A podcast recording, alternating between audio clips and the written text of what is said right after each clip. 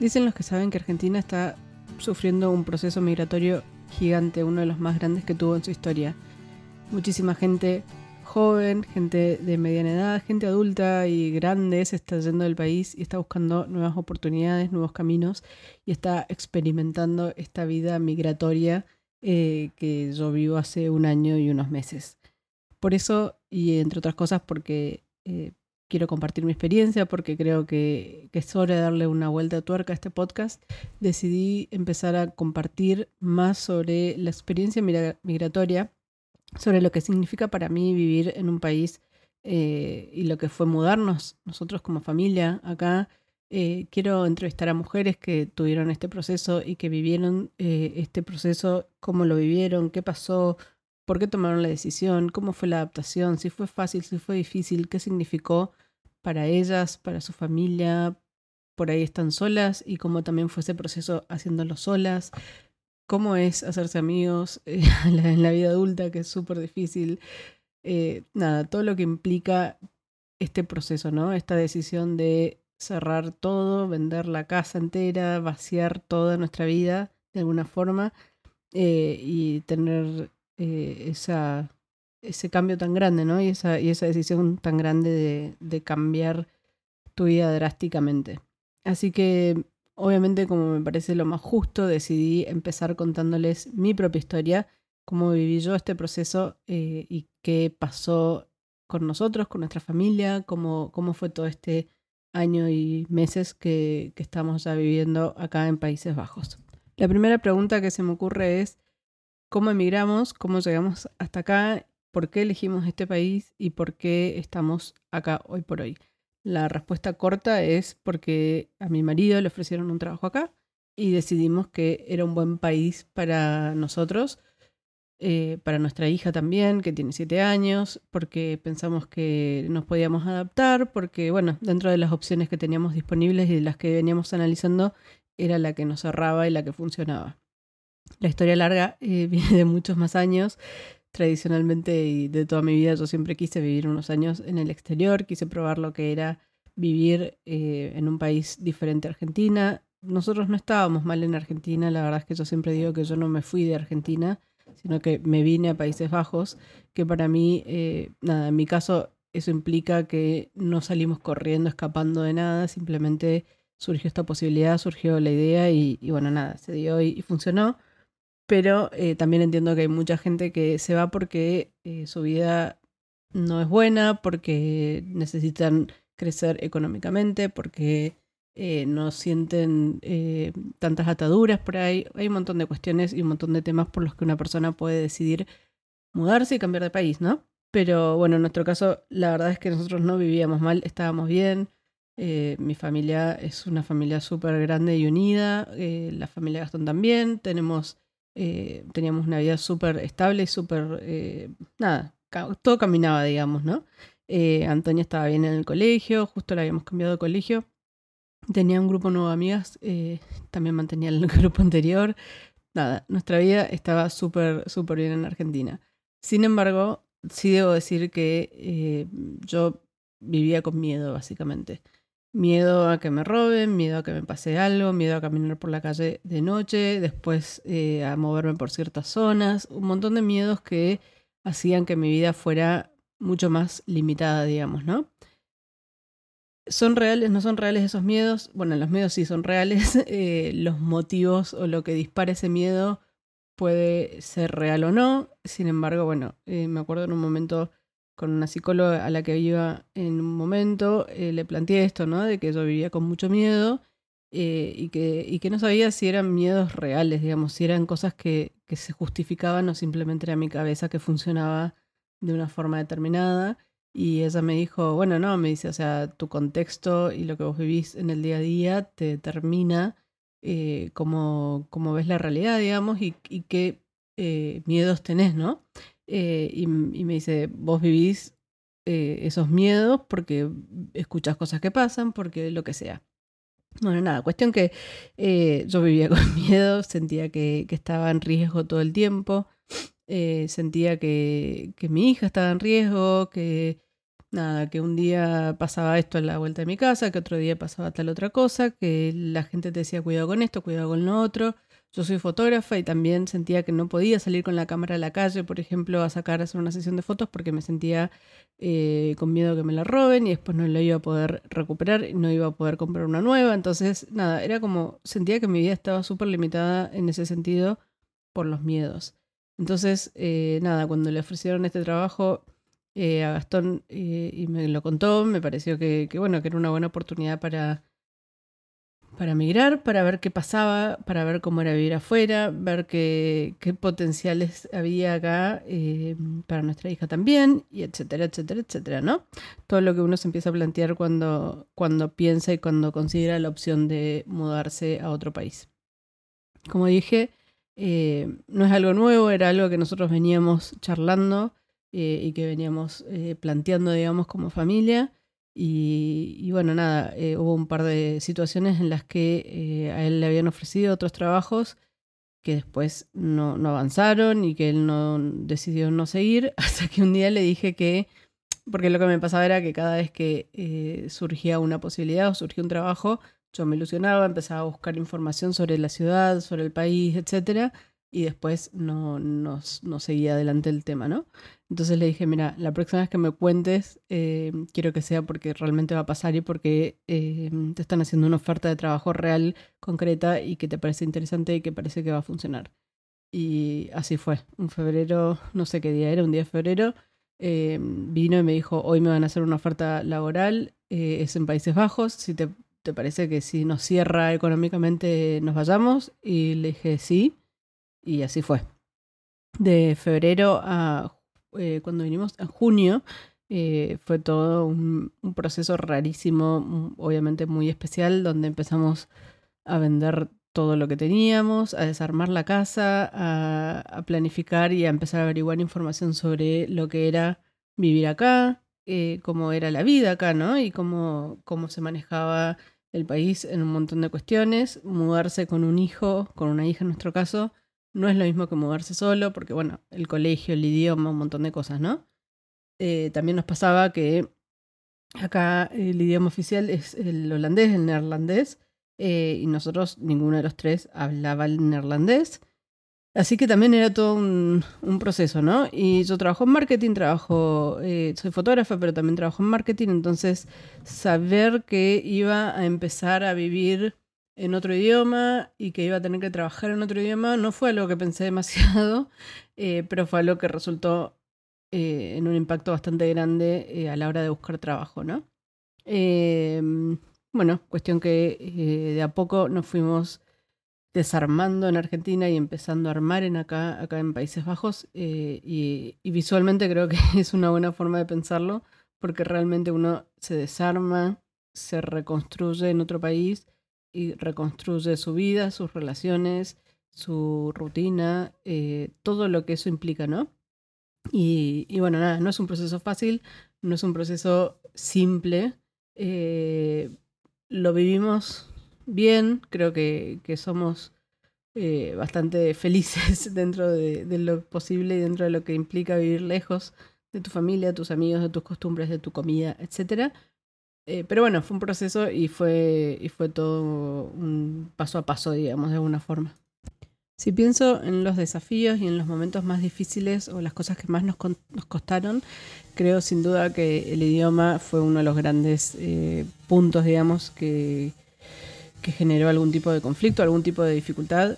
Acá cuentan con un programa para niños de más de 6 años, donde eh, van a un colegio al principio durante un tiempo determinado, donde les enseñan el idioma, aparte de enseñarles el contenido normal, digamos, que corresponde a su edad.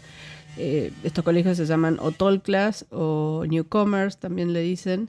Eh, y básicamente la idea es que los niños puedan integrarse de una forma progresiva, que vayan aprendiendo el idioma y que no sea tan brusco el cambio ni tan difícil.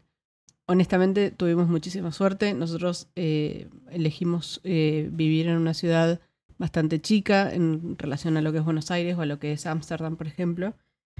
y eh, el colegio fue un, gran aliado, digamos, a la hora de adaptarnos. Eh, Antonia a los seis meses hablaba el idioma y al año lo hablaba bastante bien y, bastante manejable. De hecho, ya va a un colegio normal, digamos, un colegio regular como, como va cualquier chico acá.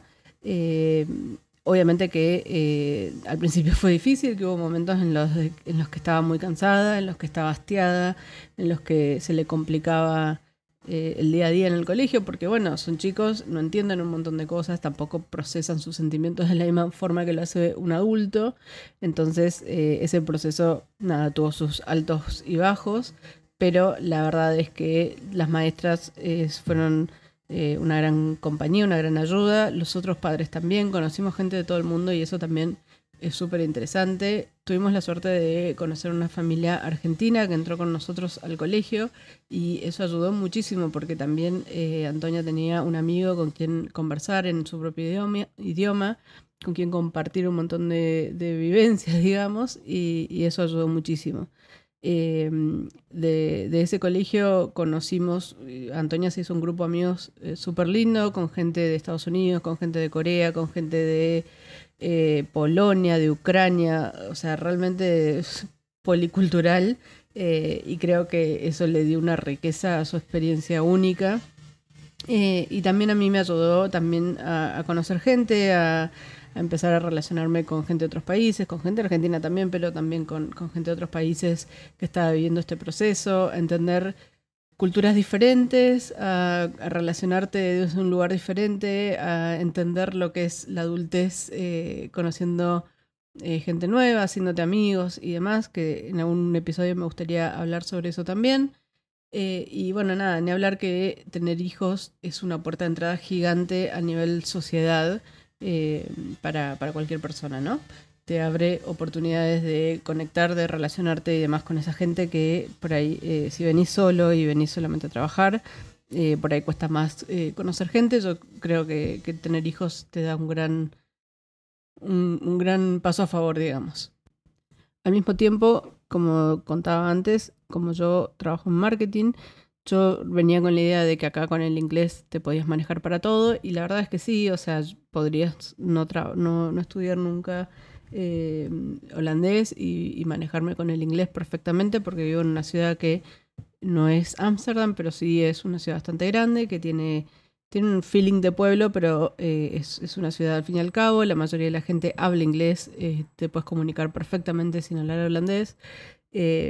Pero la realidad es que al momento de buscar trabajo, muchos de los trabajos relacionados con marketing sí piden holandés. Entonces, esa fue una de las grandes frustraciones que tuve al principio, y que la tengo hoy por hoy todavía, porque eh, realmente es difícil encontrar un trabajo en marketing, específicamente en creación de contenido, que es lo que más me gusta y lo que más conozco cómo hacer, que, eh, que no pidan Dutch. Entonces, eh, esa fue una de las grandes frustraciones, que es algo que todavía estoy trabajando y que estoy tratando de encontrar mi camino. De todas maneras, mi, mentalidad siempre fue que el primer año yo me iba a dedicar a acompañar a Antonia en su proceso migratorio, en encontrar un colegio, en encontrar la casa, en armar todo, porque nosotros realmente vinimos con lo puesto y con una valija cada uno. No, no trajimos nada adicional, digamos. Em, y que después del año de vivir este proceso, de acompañarla y demás, bueno, ahí sí iba a empezar a encaminar mi vida laboral, que es el momento en el que me encuentro hoy por hoy. Encontrar una casa también fue todo un proceso. Yo venía eh, de vivir en Buenos Aires, eh, no sé qué cantidad de 20 y pico de años, a pesar de que crecí en el interior y que, y que amo el interior y la vida de ciudad chica y demás, eh, la verdad es que cuando decidimos venir a Países Bajos, en mi mente íbamos a vivir en Ámsterdam. No, no, no, consideraba muchas opciones más allá de vivir en, en la ciudad, digamos cuando venimos acá nos, nos, encontramos, bueno, en realidad desde antes, ¿no? Porque eh, es algo que es conocido. Eh, este país es un país muy chico, que tiene eh, mucha gente, que mm, tiene una crisis de vivienda muy grande y es bastante difícil encontrar un lugar que te guste, que te cierre en tamaño, que te cierre en precio, porque es carísimo. entonces como que cuando empecé a buscar departamento eh, en Ámsterdam, me encontré con que eh, lo que nosotros podíamos pagar y que estaba disponible en realidad eh, no me cerraba, porque era chiquito, porque no, no, estaba en buenas condiciones, por lo que sea.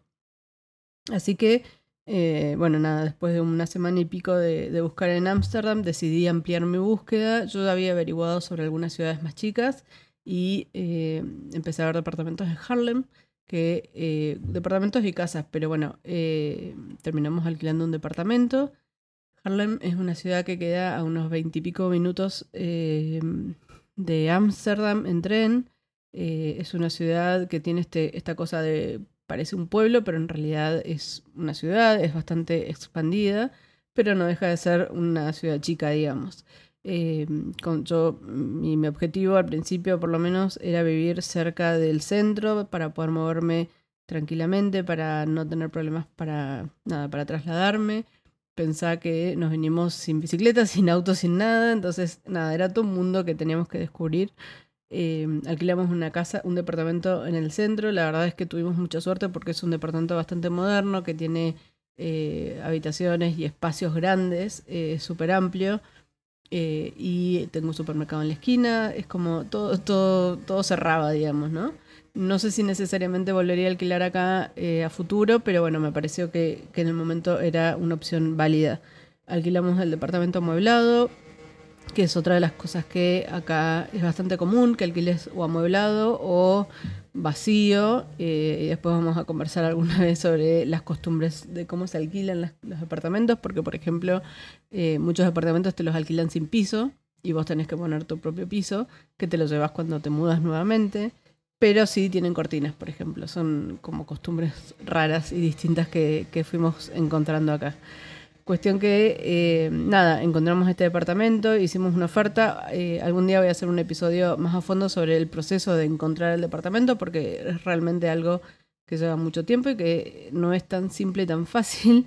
Eh, pero bueno, finalmente lo conseguimos. Nosotros teníamos cubierto un mes de hotel y, bueno, nada, teníamos que encontrar algo antes de eso y encontré este departamento, lo alquilamos, eh, nos mudamos y empezamos a rearmar nuestra vida acá. Eh, eso significa, no sé, desde comprar un papas, que me acuerdo que la primera vez que quise hacer puré de papas, empecé a hacer las papas y me di cuenta que no tenía el, el papa. Entonces bajé corriendo, acá abajo tengo un negocio que se llama Gema, que es como un lugar que vende de todo un poco. Eh, y bajé corriendo a buscar el papa mientras servían las papas. Eh, y era nada, como hacía anécdotas como esas, un montón que, que ya les iré contando y iré compartiendo, ¿no? Pero eh, bueno, nada, el, el, proceso de elegir el, el, lugar donde vivimos, encontrar el espacio y demás, también fue todo, todo un proceso. Por otro lado, nosotros también nos mudamos con Lili, nuestra gata. nosotros teníamos dos gatitos en Argentina eh, Lili vino con nosotros, se mudó un par de meses después. Eh, algún día les contaré también cómo fue el proceso. Y Ubi lamentablemente se tuvo que quedar porque justo antes de que viajáramos le descubrieron que tenía un cáncer que no era tratable y que no, nada, como que nos dijeron que no, no aconsejaban que lo moviéramos mucho ni que hiciéramos mucha intervención porque realmente estaba muy avanzado y, y nada, la verdad es que fue, fue súper duro y súper triste despedirnos de él. En octubre terminó eh, muriendo. bueno, nada, también fue toda una experiencia y fue todo un proceso, ¿no? Eh, eso es otra de las cosas que algún día les voy a contar. Cómo es vivir a lo lejos la vida de otras personas. Cómo te das cuenta de que te vas quedando afuera de un montón de cosas, que no puedes estar en momentos que son importantes, desde casamientos hasta gente que se muere, gente que está enferma, eh, cumpleaños, momentos claves de, la gente, de la vida, en lo que va pasando, ¿no? Eh, y qué implica para uno que está desde afuera eh, vivir eso y acompañar a la distancia. y bueno, nada, es algo que es obviamente muy difícil. hay gente que no, que no lo sufre, y hay gente que, que, bueno, que sí lo sufre y que extraña estar ahí presente, ¿no? pero bueno, el tema es que eh, vinimos con Lili, que la trajimos un, par de meses después porque no sabíamos primero dónde íbamos a vivir, cómo iba a ser el tema, bueno, nada, había todo un proceso que hacer, así que eh, cuando ya estábamos instalados la trajimos. Eh, y eso, bueno, también fue un poco terminar de armar nuestra familia acá y de, y de terminar de rearmarnos, ¿no? Em, obviamente que así como hay un costado que es difícil y que es complicado, también hay un montón de cosas que son súper interesantes, son súper divertidas y tienen su, su, parte linda, digamos, de vivir acá. Eh, desde esto que te decía de los miedos, que ya hoy por hoy casi que no existen, te diría. Eh, empezar a conocer eh, la cultura, empezar a probar comida nueva, vivir las estaciones, cómo se viven en estos países donde el invierno es un invierno súper crudo no llega a los niveles que puedes llegar en Noruega o en países más nórdicos, pero sí realmente hace mucho frío. Em, y bueno, nada, toda la adaptación, digamos, también a ese, a ese costado de la vida acá, ¿no?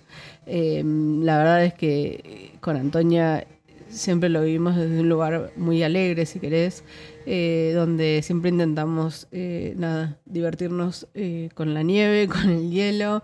Eh, con las bicicletas, eh, toda la experiencia de andar en bicicleta eh, con un temporal de lluvia y decir, bueno, tengo que ir al colegio, hay que llevarla y llueve durante cinco días seguidos y la tenés que llevar igual. Entonces, nada, todo ese proceso también es, es divertido, es cansador, tiene como sus partes buenas, sus partes malas, pero siempre intenté o intento vivirlo con, con una mirada de curiosidad, con una mirada de eh, nada, entender, adaptarnos, aprender eh, y todo lo que, lo que implica. Por suerte, hoy por hoy el colegio ya queda cuatro cuadras de casa, así que es mucho más fácil, va a ser mucho más simple este invierno. Eh, también les contaré algún día sobre la experiencia de vivir el invierno acá y, lo que eso implica. pero bueno, nada, de a poco vamos a ir avanzando. Así que bueno, ese es un poco el resumen de lo que fue mi último año viviendo acá en Países Bajos. Eh, obviamente que cada uno de estos temas y cada uno de los aspectos de la vida eh, en el exterior, eh, nada, son cosas que, que, dan para charlar muchísimo, pero no quiero hacer que este podcast sea eterno. Quiero hacerlo un poco, nada, un poco corto. quería presentarles un poco la idea de esto, ¿no? De, de, de los, los cambios en el podcast que quiero hacer, eh, en los próximos episodios, aparte de todas las cosas que les fui diciendo, también les quiero eh, compartir entrevistas con personas que conozco, que fueron migrando, con distintas experiencias, con distintos motivos y con procesos muy diferentes cada uno. Eh, así que nada, en los, no, en los próximos, pero sí en el mediano plazo voy a empezar a compartirles casos de gente que emigró, que gente que fue y volvió, gente que nada, que tuvo distintas experiencias, distintos motivos para migrar y, eh, cómo fue cada una de, esas experiencias. Como siempre te digo, suscríbete al podcast si querés estar al tanto de los nuevos episodios. Espero que te interesen estos cambios. Eh, obviamente me encantaría que me cuentes qué te parece, eh, si te parece interesante, si te gusta la idea de conocer más sobre el proceso de migrar Contame también si, vos también emigraste, a dónde, cómo fue tu experiencia, te, parece que puedes compartir tu caso y querés eh, compartirlo en una entrevista. Feliz de la vida, me encantaría eh, escucharte. Mándame un mensaje, me puedes encontrar en Instagram como Paura Anillo. Eh, y nada, me encantaría que nos pongamos en contacto y que conversemos más sobre el tema. Muchas gracias por escuchar hasta acá. Espero que te haya gustado, te haya interesado todo lo que te conté y nos vemos en el próximo episodio.